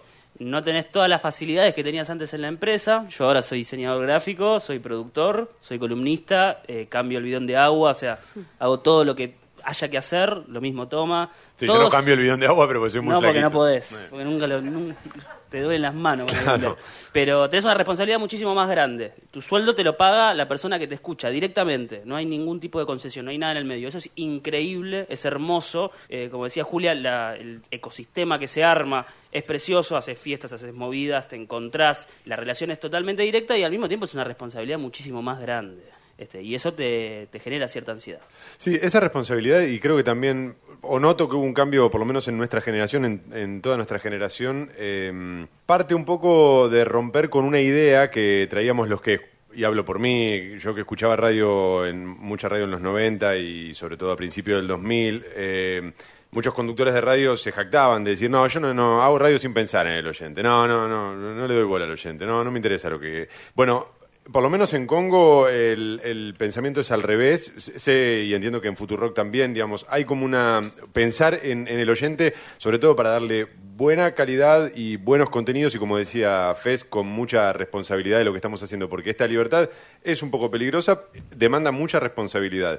Esa ruptura yo creo que también hace a, la diferencia de lo que está pasando hoy, y especialmente en las radios online, eh, creo que hay como una especial atención o, un, o mucho cuidado por lo que le vamos a dar al oyente. No, no, no queremos hacer cualquier cosa, para, como decía Julia también, estar en la pelea, ¿no? Eh, cuando habló Agustín, dijo algo que para mí fue clave, también nos señaló a nosotros porque lo habíamos charlado previamente, las radios tradicionales no se fijan quién las escucha, no les importa, no les importa cuántos años tienen, qué consumos prefieren, para dónde van, qué piensan, ideología, nada, no se preocupan por eso, están muy preocupadas con Ibope, que como decía Julia, es muy falopa como mide Ibope, están preocupadas por el departamento de comercial, que cada vez queda más anclado en el pasado, y no piensan en quién los escucha. Entonces, eh, pasa que dejan en la calle una radio entera que tenía 500 personas en la puerta diciendo, che, yo los quiero seguir escuchando, ¿por qué los dejan en- afuera? ¿Por qué les sacan el aire? El fenómeno. Entonces, lo que sucede con las radios online, con Futurock, Congo, Tren Tópico, un montón que hay, es todo lo contrario, pensemos en quién nos escucha. No importa quién nos. Si los que nos pagan son los que nos escuchan. Entonces, bueno, hagamos énfasis en eso. ¿Quiénes son? ¿Cuántos años tienen? ¿Qué cosas les gustan? ¿Qué cosas les da miedo? ¿Les gusta hablar de amor? Bueno, a ver, hablemos de amor. Vayamos por ese lado. ¿Qué Y ahí se va construyendo lo que es la responsabilidad. Quizás también un poco con, con la aparición de, de Internet y las redes sociales y demás, eh, he perdido yo por lo menos la aspiración por lo masivo, ¿no? O, o, entiendo que correr detrás de que te escuchen 10 millones de personas no tiene demasiado sentido, no en este contexto, es mucho mejor poder hablarle bien claramente a mil, dos mil, diez mil. Obviamente uno va a tratar siempre de que sean la gran mayoría, pero no negociar el contenido en función de la cantidad, no la calidad por la cantidad, algo que sí, entiendo, sucedía hasta hace no mucho tiempo en los medios eh, masivos de comunicación. Bueno, de hecho, el nombre lo dice todo. Creo que un poco con la aparición de Internet y, y la posibilidad de que... ah, florezcan nuevos medios de comunicación, muchas más radios, obviamente el público se empieza a, dividir. Y en esa división es mucho mejor, lo repito, para mí, tener un menor caudal pero sí con una gran eh, calidad en el mensaje y en, en el vínculo que hay con el oyente y no aspirar a una gran cantidad de los cuales el 80% no tiene la menor idea de lo que le estás diciendo. Porque pasa, pasa. Bueno, y hablando de segmentos de mercado de nicho, contanos, Marcelo Mansi, cómo es la producción de La Mosca en el laboratorio, teniendo en cuenta que es una comunidad muy específica. Sí, bueno, eh, La Mosca en el Laboratorio nació porque eh, básicamente Breaking Bad es uno de los dramas televisivos más exitosos de la historia. Eh, incluso hace poco cuando Game of Thrones había llegado a su final, incluso lo, comparaban y decían no va a haber igual que Breaking Bad. Eh, que igual, son, son cuestiones quizá que quedan eh, secundarias o no, pero bueno, eso uno lo puede evaluar después. Eh, lo, que, lo que uno piensa, lo que yo pensaba al momento de hacer este podcast es que era un tema muy de nicho, que el podcast lo permite y sobre todo era una forma de, de quizás acercar esa serie a los que no vieron, porque también nos escuchan otras generaciones que no, no crecieron viendo AMC, no crecieron vi- viendo Breaking Bad y no la vieron quizá en Netflix porque no es una serie quizá tan eh, mainstream, en su momento era una serie más de culto, digamos, eh, entonces también pensar en eso. Pero la propuesta inicial nació también porque se venía la película, eso iba a generar un hype que se estrena el 11 de octubre, entonces pensamos también en atraer audiencia de esa manera. Eh, Breaking Bad eh, tiene grupos, tiene comunidades de mexicanos, de, o de latinos también por todo el mundo que, que siguen viendo la serie cuatro, cinco, seis veces y que quieren consumirlo de otras maneras. Es el famoso eh, me terminé la serie, ahora quiero ver, ahora quiero leer el libro, ahora quiero escuchar el podcast, ir un poco eh, por ahí. Eh, y aunque pueda parecer quizá redundante cómo vas a hablar tantos capítulos de una misma serie, se puede hacer, incluso también habíamos pensado en eso y habíamos tomado, terminado de tomar la decisión porque estaba el podcast de Kelly Dixon, que era la editora de Breaking Bad, que se llamaba Breaking Bad Insider. Obviamente nosotros no podíamos contar con Vince Gilligan de invitado, pero sí podíamos eh, a- ofrecer algo distinto y sobre todo ofrecer un contenido diferente en español, que era lo que no había. Eh, hace poco también salió un podcast que se llama Por el Largo Camino, un podcast basado en la serie Doctor Who, que creo que también eh, va por ahí, no, no vi la serie Doctor Who ni nada, pero creo que también va por el mismo objetivo de, de entrar en ese nicho y, y buscar esa comunidad a la que vamos nosotros. Bueno, hagamos un poquito de proyectiva. ¿Querés agregar algo, Toma? Sí, respecto de los podcasts, porque también veo que es algo que se, se habló mucho y además eh, aquí hay varios especialistas en la materia. Pensaba uno de los puntos fuertes de- del podcast y esto va contra la idea del magazine, porque muchos cuando por ahí empezamos a hacer radio pensamos casi siempre, como bien decía Ulanovsky en la mesa 1, en el magazine como formato. Y hay algo que me gusta mucho del podcast, a pesar de que no soy bueno haciéndolos, de hecho no, no hice ninguno, pero eh, siempre pienso o me- con algo de, de alegría y de, hasta diría, de alivio, en la idea de que el podcast en general se trabaja por temporadas, ¿no? Y el hecho de pensar en algo finito, para los que siempre pensamos en la idea del magazine, es casi insólito.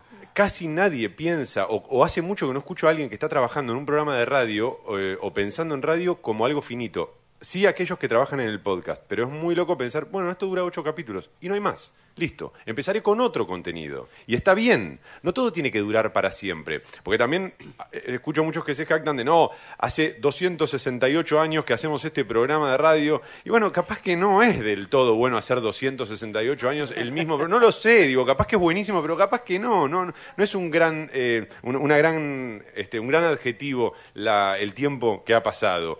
Eh, entonces, bueno, eso, me parecía que estaba bueno pensar en, esto, en los, los contenidos como algo finito. Ya lo que quería contar respecto de una serie. Bueno, ahora hablaré de un disco, no importa. Se va a terminar el podcast, listo, y pasaré a otro. ¿Bien? Eh, Eso quería señalar, ¿no? A mí Bueno. sí me parece interesante como el... mm, Hace un ratito justamente también valorizábamos el vivo, lo hacías vos, Toma, eh, el vivo de la radio. Y se entiende por una parte, ¿no? Que el vivo siempre tenga el formato de magazine. Se entiende. ¿Por qué? Porque estás ahí y porque en un punto tenés que un poco estar dando cuenta de un montón de intereses, de la actualidad, de lo que está pasando en este momento. Bueno, hay una sesión en diputados, al mismo tiempo acaba de salir una película. Bueno, de eso un poco me parece que se trata. Eh, y el, el contenido on demand, esto de que vos vas a buscar y te, te vas a poner a la noche mientras estés cocinando, porque ya pasó el día y la vorágine y ya no tenés que estar enterándote de la cotización del dólar, este sí tiene más sentido que sea sobre una temática específica, ¿no? Em, nosotros también tenemos tres este, podcasts subidos a, a Futu y lo que buscamos ahí es como tenemos una radio en vivo este y además en el vivo tenemos mucho contenido especializado también buscamos que el podcast tuviera la diferencia de que estuviera que durara lo que dura el podcast Yankee son 20 minutos más o menos, que estuviera bien guionado, que fuera una sola voz, que no fuera una conversación. Este, hay muchos podcasts que son conversados y están muy bien, pero nuestra elección fue para diferenciarnos mucho de nuestra radio en vivo, que no hubiera una conversación, sino que hubiera lo que es claramente un podcast, una persona bien guionada y editado, que bueno, el editor de nuestros podcasts es, es un editor de sonido que además es músico, que es como un enfermo del sonido. Este, si escuchan el podcast, es una pieza sonora en sí misma, ¿no? Este, y obviamente sí, sobre temáticas muy, muy específicas que van muy al hueso, que van mu- muy profundamente. Este, así que bueno, nuestra experiencia con, con el podcast fue eso y me parece que sí, es como, es muy, muy diferente de la radio en vivo. Yo quiero agregar, eh, Yo también después de... Bueno, permiso. ¿eh? Este, el podcast, bueno, como lo acaban de describir, quizás es el concepto más común y el mejor llevado a cabo. Una 10 capítulos finitos, bien editado, bien guionado, que no haya palabrerío al cohete. Este, probablemente sea el mejor concepto de podcast. Nosotros en Sexy People también todo el programa en vivo lo cortamos y lo hacemos podcast para Spotify porque sabemos que hay gente que nos escucha on demand en cualquier Claro. lugar del mundo, en cualquier horario. No tiene la misma cantidad de reproducciones que lo que puede llegar a ser un podcast eh, de una temática en especial, en profundidad, pero sí está esa opción.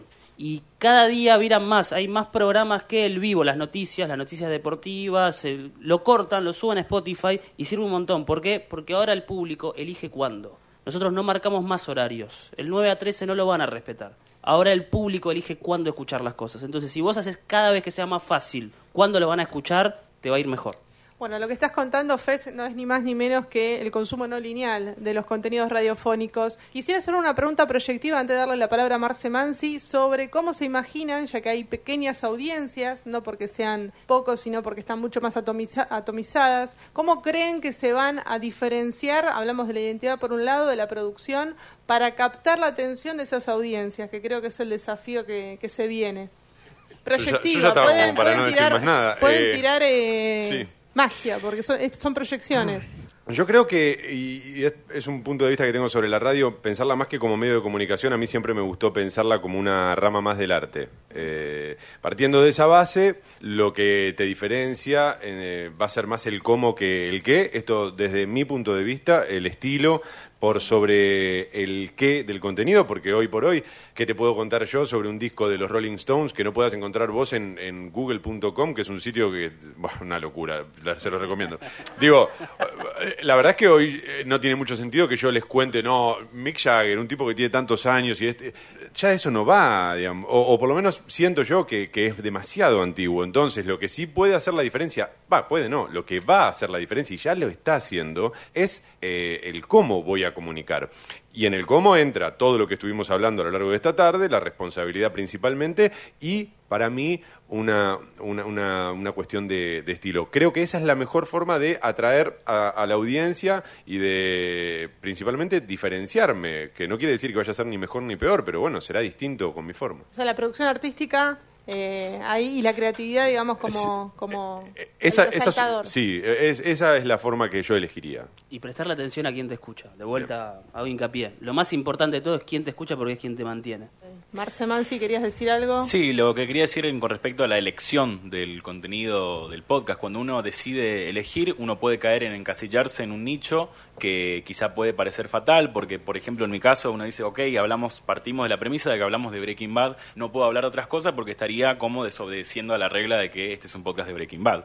Pero también algo que pasa y que no, no veo que se, no escucho que se diga mucho, es que con los podcasts que abarcan temáticas más generales, o por lo menos las temáticas de cultura pop más consumidas, como por ejemplo películas, series, libros, canciones, eh, pasa que ahora, por ejemplo, están coincidiendo mucho. Eh, sale la película de Tarantino y tenés 15 podcasts en la lista de top que te hablan de la película de Tarantino, todos, y capaz que uno o dos va a ser algo diferente y te lo van a decir. Los otros, además, eh, habrán googleado y, van a, va a ser más de lo mismo. Lo que digo, no siempre eh, dirigirse a un nicho eh, hace, es una mala decisión o te encasilla, al contrario, te puedes llegar a dar más libertad, pero también te exige más creatividad. Y que no quiero ser autorreferencial porque también hay muchos otros casos, pero digo, también apuntar a lo generalista te mete de alguna u otra forma en ese encasillamiento de que todos hablamos de lo mismo.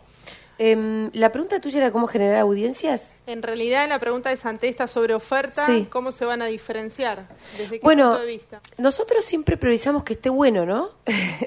este parece una obviedad, pero, pero no lo es. Que, que suene bien, como decía Toma, eh, que sea divertido. Nosotros, además, y obviamente el cómo, el cómo es importante, pero el qué también es importante. Eh, nuestra radio nació em, cuando entendíamos que había un- una suerte de vacío comunicacional, que estaba faltando una radio joven que le hablara a los jóvenes comprometidos con la vida política, social y cultural de su país, ¿no? Eh, una radio que no los tratara como em, meros, no sé, compradores o clientes. Y además, eh, y, en, y en este entender también, en la radio no había mujeres. En la radio hay muy pocas mujeres. Y bueno, nosotros siendo además con un fuerte carácter feminista, este, no solamente en el discurso, sino también en, en- en la acción y en los hechos. Nuestra radio tiene mujeres fuertes, eh, tiene mujeres en la conducción y creo que no son muchas las radios que pueden decir lo mismo. Aunque tengan las mejores intenciones, la verdad que es algo que ocurre poco. Y entonces, bueno, ahí es donde eh, me parece que nosotros hicimos una diferencia, ¿no? Teniendo voces de mujeres potentes, con esos discursos también potentes, haciendo humor. Eh, nosotros, como les digo, nacimos en un momento como... Eh, Futurock es un producto de, del macrismo, claramente. Porque además, primero fue, de un grupito de gente que nos echaron de la radio pública porque asumió Macri y además porque hacía falta una voz que empezara a putear a Macri fuerte y desde el principio. Eh, y, y bueno, y esa fue nuestra personalidad desde un principio, ¿no? Pero además de esto, además de este carácter, nosotros decíamos, y que además que esté bueno. Teníamos que encontrar un tono que creo que en Futurock lo encontramos, que fuera, bueno, de puteada permanente, pero sin solemnidad, porque no se puede estar puteando todo el tiempo, porque si no ya es ins- insoportable. Y entonces, ¿cómo hacíamos? Y ahí me parece que encontramos un tono donde existe una indignación permanente con este gobierno y con el sistema patriarcal en general, pero con mucho, mucho humor. Entonces, creo que en la radio hay más comediantes que periodistas. Este, si, si miramos casi en, no sé, la proporción debe ser parecida, pero hay mucho comediante y me parece que entonces de esa manera nos salvamos de la puteada permanente, que de alguna manera termina tratando de hacer humor con eso también. Eh, y ese fue el tono. Y después, insisto con esto, yo siempre era como muy pesada en que se viera lindo también, ¿no? Entonces, si, si querés poner la, página, porque está re buena nuestra página. Pero era importante que se viera lindo, que tuviera un lindo diseño. Bueno, ahí está este el banner este sobre el festi, el festival de, de, el festival de Futuro que va a ser a fines de este mes y eh, para el que esperamos unas 12.000 personas en el estadio de Malvinas Argentinas, pero bueno, que, que todo se viera, se viera bien, que tuviera, la parte estética también era importante, ¿no? No solamente en términos visuales, sino esto, cómo, cómo, cómo se escucha, que se escuchara bien, que los micrófonos fueran los mejores que pudiéramos comprar dentro de nuestras eh, posibilidades, pero todo eso me parece que es importante en la disputa, ¿no? Que si, si suena más o menos, si se ve más o menos feucho, y por ahí sea más difícil este también conseguir audiencias y que la gente te siga, porque bueno, la parte estética sigue siendo importante. Bueno, y la última pregunta, como para ir redondeando, es cuáles son los próximos desafíos en cada uno de sus proyectos radiofónicos.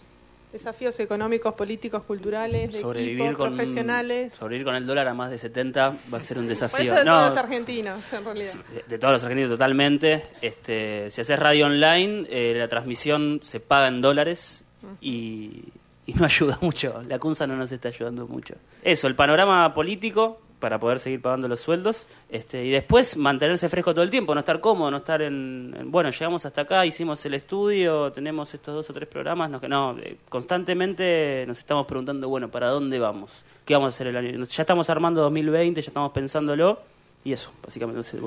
Eh, sí, desde mi punto de vista, bueno, lo mismo, ¿no? Un poco que, Congo pueda seguir creciendo, porque hasta acá es medio extraño lo que sucede con una radio como Congo. Ayer cumplió un año y a lo largo de este año había gente que me escribía, quisiera laburar ahí, quisiera laburar ahí. Bueno, no, tenemos todavía la- las herramientas, lógicamente, es, es algo muy joven y estamos incluso en una etapa de prueba y error. Así que, más allá de lo que decía Fez, con lo que suscribo, por supuesto, me parece que lo, lo ideal es eh, tratar de mejorar eh, en lo que se pueda y en la medida de lo posible expandir este, la programación. Bueno, hay mucho para hacer en Congo todavía, sí.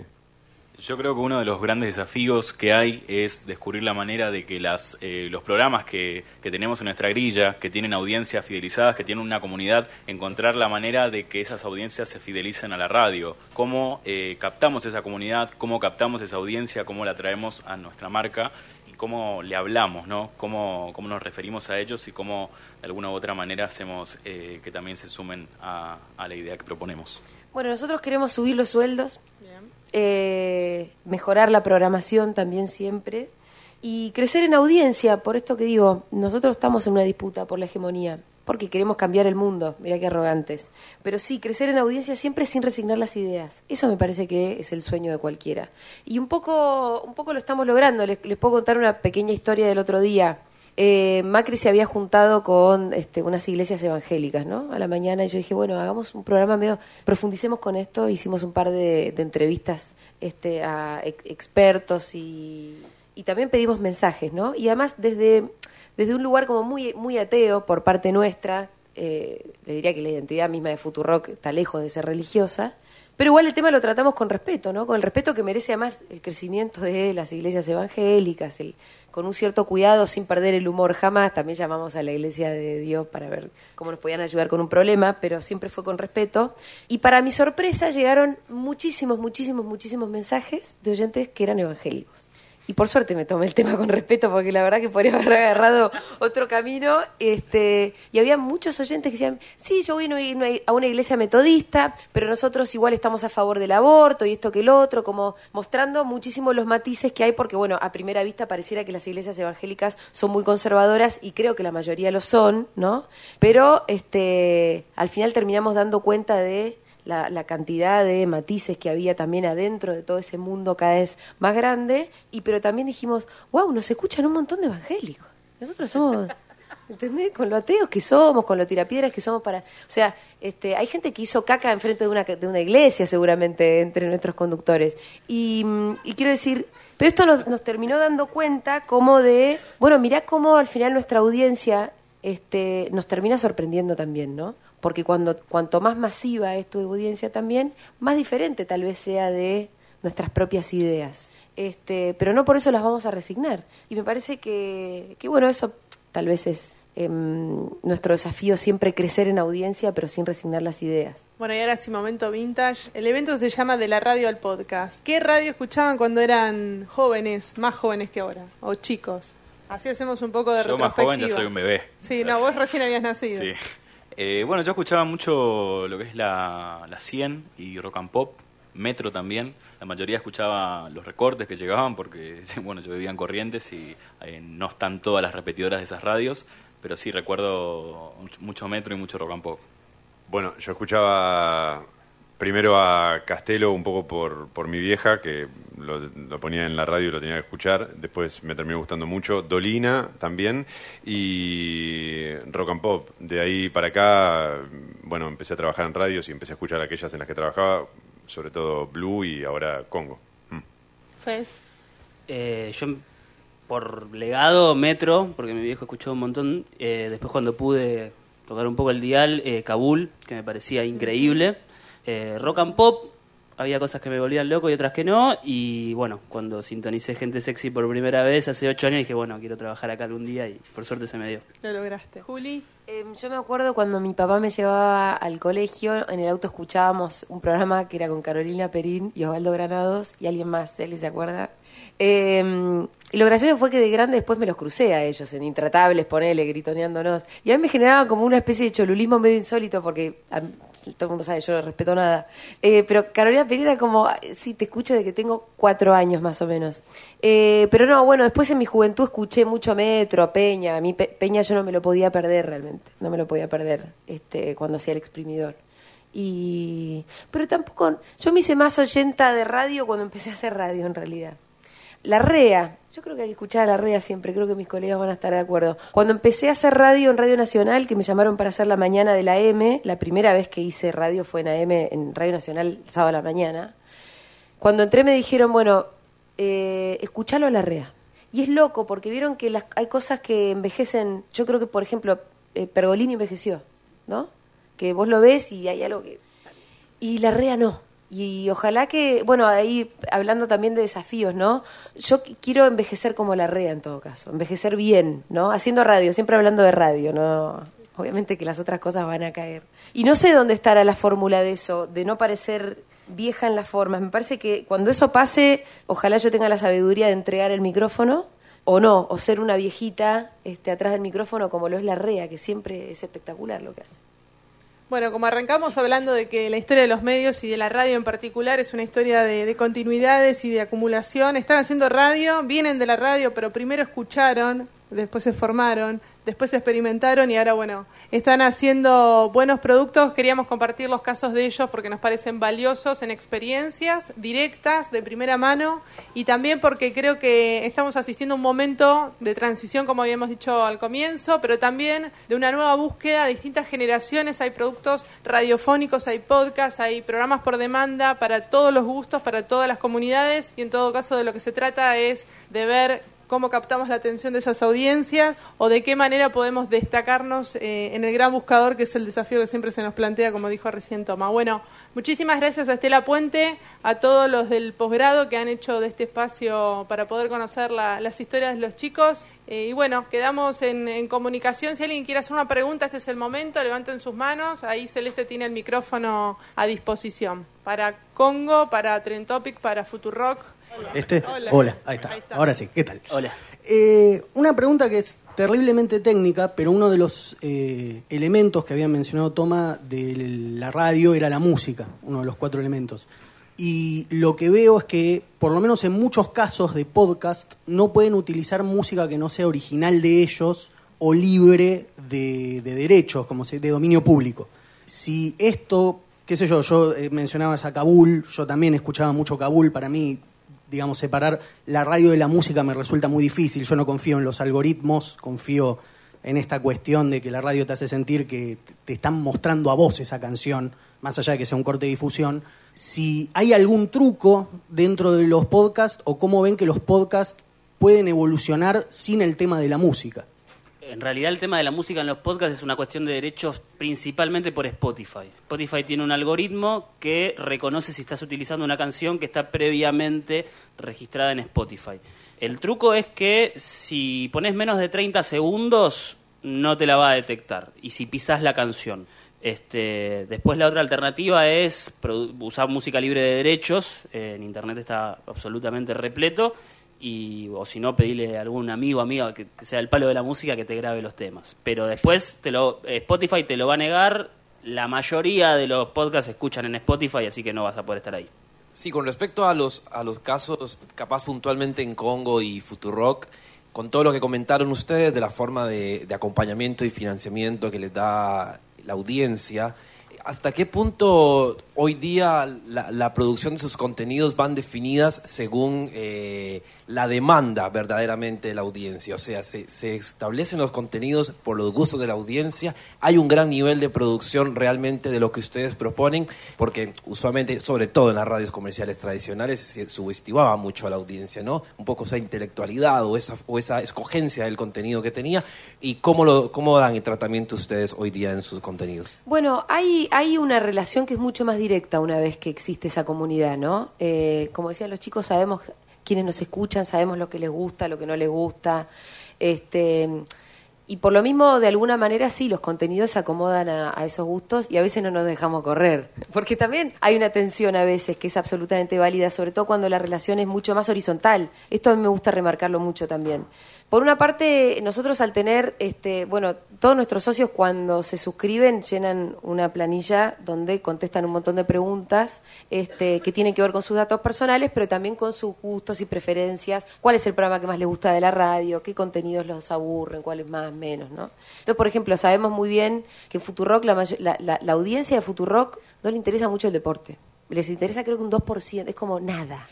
Y al mismo tiempo nosotros decidimos seguir teniendo columna de deporte, porque justamente como queremos disputar este, un público también este, un poco más normal, te diría, este, seguimos teniendo columna de deporte porque mmm, nos parece una radio tiene que tener deporte. Es así simple casi. Entonces, yo podría, después de ver los números que son tan escandalosamente antideporte, decir, bueno, no, saco al columnista de deporte. Lo que hicimos nosotros de alguna manera fue incluir el deporte, pero acomodarlo un poco también como este, a las cosas que les gustan a nuestros oyentes. Entonces, la columna de deportes siempre le dio mucha, mucha bola al fútbol femenino. De hecho, la famosa Maca Sánchez la seguimos de cemento, era como casi una habitué de Futurock desde antes que... Este, bueno, que la rompiera incluso con todas sus, sus eh, demandas y que además consiguiera que sus demandas fueran escuchadas. Ponele, ahora hay una, una enorme tensión con el veganismo, ¿no? Entonces hay, hay, una buena porción de nuestros oyentes que son veganos, entonces no soportan que nosotros digamos que vamos a comer un asadito el domingo.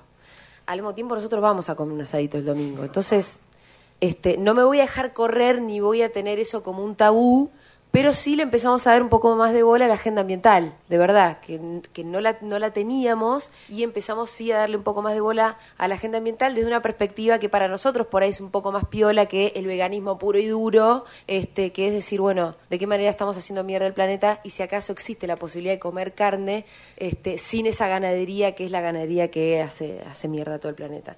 Pero, por eso te digo, siempre hay una tensión, pero sí, te definen y, y, hasta ahí, ¿viste? Este, al, tampoco te dejas correr, porque si no es, es, muy fácil, digamos. Siempre hay un grupito que es más ruidoso y que, que a veces mete miedo, ¿no? Pero, pero nosotros tenemos nuestros horizontes y, y, los tenemos claros. Pero es lindo saber que en un punto, al final los oyentes te, quieras o no, por ahí al principio te resistís un poco, pero terminan como guiándote un poco también, ¿no? Mostrando cuál es el camino, tal vez. Buenas, ¿qué tal? Yo soy de Tierra del Fuego y quiero hacer la pregunta típica que es, por ejemplo, para desarrollar un producto como esto de radio que eventualmente, si bien no es necesario estar en un lugar físico para decir tener acceso a un estudio, por ejemplo, de repente, si uno quiere tener un público que banque con una suscripción, qué sé yo, ¿qué tan importante es estar en un centro urbano como Buenos Aires, Córdoba, Rosario para ustedes? No sé quién quiere responder, pero a priori diría que no, no tiene nada que ver el polo urbano. Si tu contenido está piola, la comunidad va a responder y vas a depender de la estrategia de comunicación que tengas para distribuir ese contenido. Eh, hay un colega, un coterráneo tuyo que se llama Resumen Federal, que es una radio online nativa, eh, donde justamente lo que hace es un resumen federal de las noticias de cada provincia todos los días a la mañana y es uno de los programas más escuchados. Ahora tiene una estrategia de producción de contenido, de distribución y lo tiene monetizado por vía privada, no por vía de comunidad. Eh, así que ese es un ejemplo concreto de, de, que todo va, el contenido sigue siendo el rey. Si hay una historia para contar, hay un buen producto radiofónico, tenga forma de programa, de radio vivo, radio por demanda, podcast, microhistoria. Eh, estaban los chicos, hace un ratito los vi por ahí, de narrativa radial. Ellos hacen ficción sonora. Eh, se habló en la mesa anterior sobre radioteatro. La, la reinvención del formato del género radioteatro en ficciones sonoras de 3, 4 minutos, sigue vigente y se consume cada vez más y se distribuye de una manera diferente. Así que las posibilidades técnicas están, todo va en la creatividad con la que se produzca ese contenido y en la estrategia de difusión para que llegue a, a los canales que vos querés, las audiencias. ¿Alguien quiere agregar algo? No, eh, está muy piola lo que dice Jessy. Más que nada, no pienses en quién te va a escuchar. Primero pensá el contenido. Pensá en producirlo, en preproducirlo bien, en pensarlo bien, en grabarlo bien, en editarlo bien con, con el equipo que tenés y después anda a buscar lo otro. Eh, No, no te lo plantees desde un principio porque es al, al cohete. ¿Qué tal? Eh, no, cuando dicen que no hay números eh, de, escu- de escuchas de streaming, digo, es que no los propios servicios de streaming no le dan los No, números. no, perdón, nosotros tenemos nuestros Ah, números. ok, ok. Pero no hay una. Nosotros tenemos nuestros números, de hecho, con una exactitud este, que, que no tienen los otros medios de comunicación, que dependen de vuelta de Ibope, que les diga que llame por teléfono a la gente. Es rarísimo. Nosotros tenemos, sabemos quién nos está escuchando, cuánta gente nos está escuchando a cada minuto y, de hecho, cuáles son esas IPs y dónde están, eh, incluso. Juli, creo que hacías mención a una Sí. herramienta de medición, pues estábamos hablando de IVOP. En relación a eso era, no que no tenemos acceso a las Claro, métricas individuales. nosotros tenemos nuestras métricas y yo te puedo decir cuánta gente escucha Futurock, pero lo tengo yo y eso no está homologado, ¿no? Entonces yo lo que creo es que lo que pienso es que debería haber un sistema que esté homologado de mediciones, ¿no? Como para que empecemos a jugar un poquito este, con las mismas herramientas. Es que yo creo, Julia, no sé si compartís, que si vieran los números, como decía ella al principio, si vieran los números de Congo, de Futurock, se sorprenderían. Es, es un poco lo que decía ella, es, es notable eh, la cantidad de gente que está buscando estos contenidos que, bueno, entonces ya no son alternativos y están para pelear mano a mano Mm. con las radios de antena. Mira, te pongo un ejemplo. El otro día veía que las mediciones, que en la metro, porque la radio además es distinto, no es el minuto a minuto, no, no- lo que no, no se mide eh, cuánta gente te está escuchando en simultáneo en tal momento. Porque además es, es distinto. Cuando vos te llama Ivope y te pregunta por la radio, por ejemplo, te pregunta, ¿y la última semana qué radio escuchó? ¿No? Entonces se mide más bien por oyentes por semana. Porque además el promedio de, de escucha también tiene, bueno, qué sé yo, nunca escuchaste un programa de radio entero casi. ¿no? O sea, vos escuchás el ratito que estás, no sé, una media hora de un programa que por ahí escuchás todos los días una media hora de un programa que en realidad dura tres horas. Entonces se mide un poco más así. Y el otro día estaba leyendo que creo que en dos semanas a la metro la escuchan 400.000 personas distintas. Este abarca un universo de unas 400.000 personas. No sé si era en dos semanas o una semana, no me acuerdo, pero algo así. Y, y nosotros tenemos que a nosotros nos escuchan 250.000 personas también en un mes, ponele. IPs únicas, ¿no? Y la verdad que no está muy lejos. ¿Qué querés que te diga? Y la metro es la metro. Y nosotros seguimos siendo los alternativos. Entonces ahí es donde, cuando además cuando salís a buscar publicidad, tenés que explicarle a gente que todavía está en paradigmas mucho más antiguos, bueno, yo soy una radio online, y ya te miran con cara de, ah, en serio. sos ¿Qué es una radio online? ¿Qué es eso? No, y además es mucho más comprobable lo que dice Julia que eh, lo de Ibope, que es un rastro que quedó en el tiempo Claro. por completo. Entonces tiene menos sentido la radio online, que la puede comprobar una persona con acceso a Google, o sea, cualquiera de ustedes acá con sus celulares, que lo otro que nunca sabemos bien cómo lo hicieron, cómo lo difunden, con qué métricas, con quién lo hace. Es incomparable. No, bueno, me parece que hay falta normativa, ¿no? Que, que de hecho falta normativa también respecto de las, la- las mediciones de la tele, de todo, porque Ibope sigue siendo, Ibope no es algo oficial, Ibope es una empresa, pero es la única. Entonces es la única referencia que tenés, Ibope. Bueno, hagamos una. No, bueno, es que yo creo que hay que ir por ahí, hay que tener este, unas mediciones oficiales. Porque si no, para, para, cu- ¿cuáles son las reglas del juego? ¿no? ¿Cómo se distribuye, por ejemplo, hablemos de la pauta oficial? Porque el mundo privado siempre va a tener unas reglas este, mucho más arbitrarias. De hecho, por ponerles un ejemplo cualquiera, en C5N el que más medía era Navarro y lo rajaron. ¿Por qué? Porque hay un montón de otras cosas que terminan, este, un montón de otros elementos para tomar esas decisiones. Fue una decisión política, Navarro no iba más. Eh, pero el que más medía. Pero me parece que, hace falta que, que tengamos algunas reglas. Por ejemplo, como les decía, el mundo privado va a tener las reglas que tenga. Siempre va a haber arbitrariedad. Pero la pauta oficial, cómo es distribuida, me parece que también tiene, hace falta que tengamos ciertas normas, ¿no? ¿Cómo la vas a distribuir? Equitativamente, porque es la pauta oficial. Bueno, para empezar a discutir cómo la vas a distribuir, tenés que saber cuánta gente está escuchando los medios de comunicación. Porque si no es todo muy, muy arbitrario. Si las empezamos porque las mediciones son arbitrarias, entonces la distribución de esa pauta va a seguir siendo muy, muy arbitraria. Creo que deberíamos ir a un sistema, tener un sistema que sea por lo menos más fiable. Bueno, un poco lo que estábamos planteando en términos de industria, Estela Puente abrió esta, la mesa número uno hablando de esto, de que se estaba transformando las lógicas de producción, de distribución y de consumo, en este caso de la radio, de los podcasts, y creo que justamente se trata de esto que estás diciendo, Julia, de las nuevas reglas, se está componiendo un nuevo ecosistema con nuevos actores, con nuevas instituciones, con nuevos comunicadores que ingresan al mundo de, de la- de lo radiofónico en este caso, entonces también es este momento de debate donde no está cerrado eh, y por eso también habría con la pregunta del desafío, ¿cuáles son los desafíos que se vienen? Bueno, tal vez sea generar una, una herramienta, un software que permita la, la medición híbrida, multiplataforma, con todas las características de la convergencia digital, ya no las herramientas tradicionales del ecosistema o del paradigma. El paradigma viejo, ¿no? Exacto. Queremos medir lo nuevo con las herramientas de lo viejo y creo que ahí es donde está la tensión.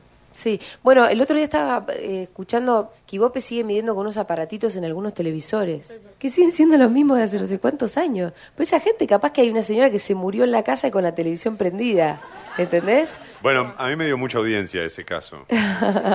este, realmente, entonces, por ejemplo, Ibope al final no tiene mucha capacidad de medir, no sé, picos de audiencia respecto de eh, eh, momentos muy determinados, ¿no? Una entrevista que se hizo tal día y entonces, bueno, hubo mucho más encendido porque esa entrevista generó un cierto interés. En realidad, si están los aparatitos en las mismas casas de siempre, yo no, no, la verdad que me da mucha desconfianza eso.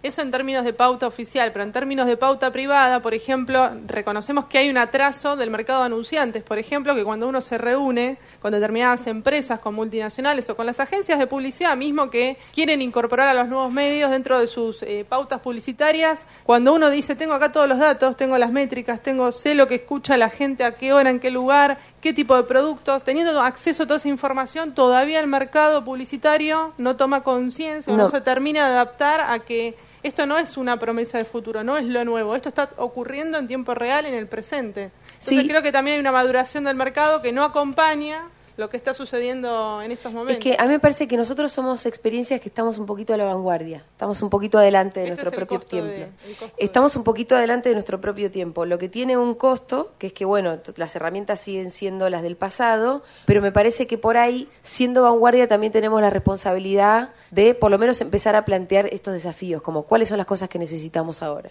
Y bueno, este, son un poco esas. También creo que estamos en una especie de limbo legal, porque no somos una radio para la ley, no somos radios para la ley. Son productores de contenido. Exacto, pero no es exactamente lo que somos tampoco. Y, y- y para ciertas cosas nos manejamos como una página web. Tampoco somos exactamente una página web. Entonces, somos una plataforma, que somos unas palabritas raras también al final, ¿no? Pero bueno, habla de- no hay normativa que nos contemple, que contemple nuestra existencia tal y como es. Bueno, tal, tal vez también haga falta eso. Bueno, el debate queda abierto, Estela. Sí. No sé si querés agregar Sí. algo, eh, pensando en, indust- en industrias culturales y en la convergencia, en la legislación internacional, digamos, cómo... Hay una ley de convergencia que está trabada, que nunca se presentó y que, bueno, es el lugar donde empezar a mirar estas cosas, ¿no? Porque realmente los instrumentos que tenemos atrasan, atrasan, es así, no están, no, no están acorde con, con esta realidad que, que- estamos escuchando acá. Así que, bueno, el lugar va a ser ese en el- cuando abran ese debate, ¿no? Esperemos que prontamente se abra. Eh, y lo mismo con los instrumentos de medición. El IVOPE no existe. Eh, y bueno, y hay que armar instrumentos nuevos que tengan que ver con, con esto que estamos hablando, con las audiencias digitales. Eh, IVOPE no sé qué mide. Y como ustedes decían, no es una tontería lo que mide IVOPE, porque tiene que ver con la pauta y tiene que ver también con lo que va a ser la pauta oficial. Entonces son cosas que determinan mucho el, el el sostenimiento del, del modelo de negocios de, de la, de la radio. Entonces está todo eh, ligado. Así que bueno, este cambio es necesario. Están hablando de que eh, vamos a, a las normas ISO 27001. El tema de seguridad forma parte también de la infraestructura. Vos, eh, al tener, eh, digamos, aparatología y todo eso, vos tenés un montón de normativas que habría que tener. No la tienen los ministerios públicos, ni siquiera ministerios, pero de mucha importancia. Entonces, fíjense, me está- están hablando de medición. Cuando hay un problema, ¿sabés por qué no está la medición? Por un tema de seguridad, seguridad nacional. Si a vos yo te tengo en mi banco de IP, yo hago lo que quiero con vos. Me explico, hay muchas cosas que va a haber que catalogar en lo que es en la parte radial por la tecnología. Si la parte ministerial no lo puede, no lo puede resolver por un tema de inversión, porque certificar esas normas no se certifica, no son, son, las certifica Inglaterra, no sé, cualquier país y es mucho dinero. Estamos muy lejos. Hay muchas cosas. Se ve el árbol, pero hay que ver el bosque. Es más que eso. ¿Por qué? Porque nos han llevado nuestros países a una reducción terrible, que eso sí que es un delito. Y si, si, si- imagínate en el delito informático, no está tipificado un montón de cosas para las comprobaciones, porque no conviene. ¿Qué podemos hablar de estas infra- infraestructuras eh, que son las nuevas, las nuevas, son, sí son, vos dijiste vanguardia. No, es el ahora, ya. Tendría que ir todo aca- acompañado.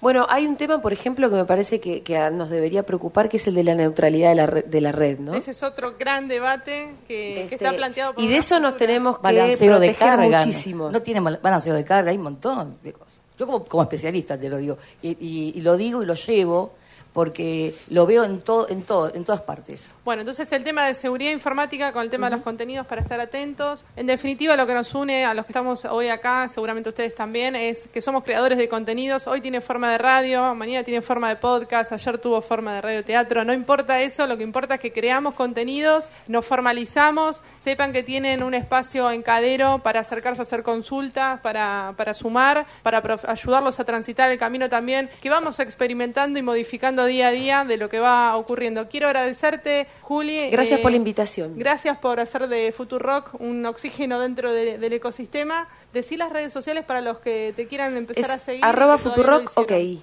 Construimos comunidad. Sí, arroba Futurock, ok. Chicos, Congo.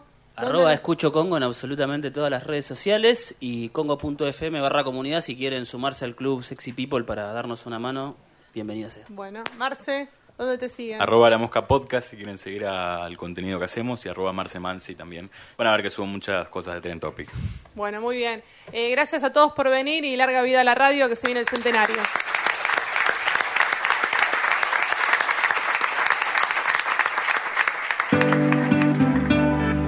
Suscríbete para no perderte ningún episodio. Estamos en Spotify, Apple Podcast, Google Podcast y en tu reproductor favorito. Seguí escuchando Podcast Untref.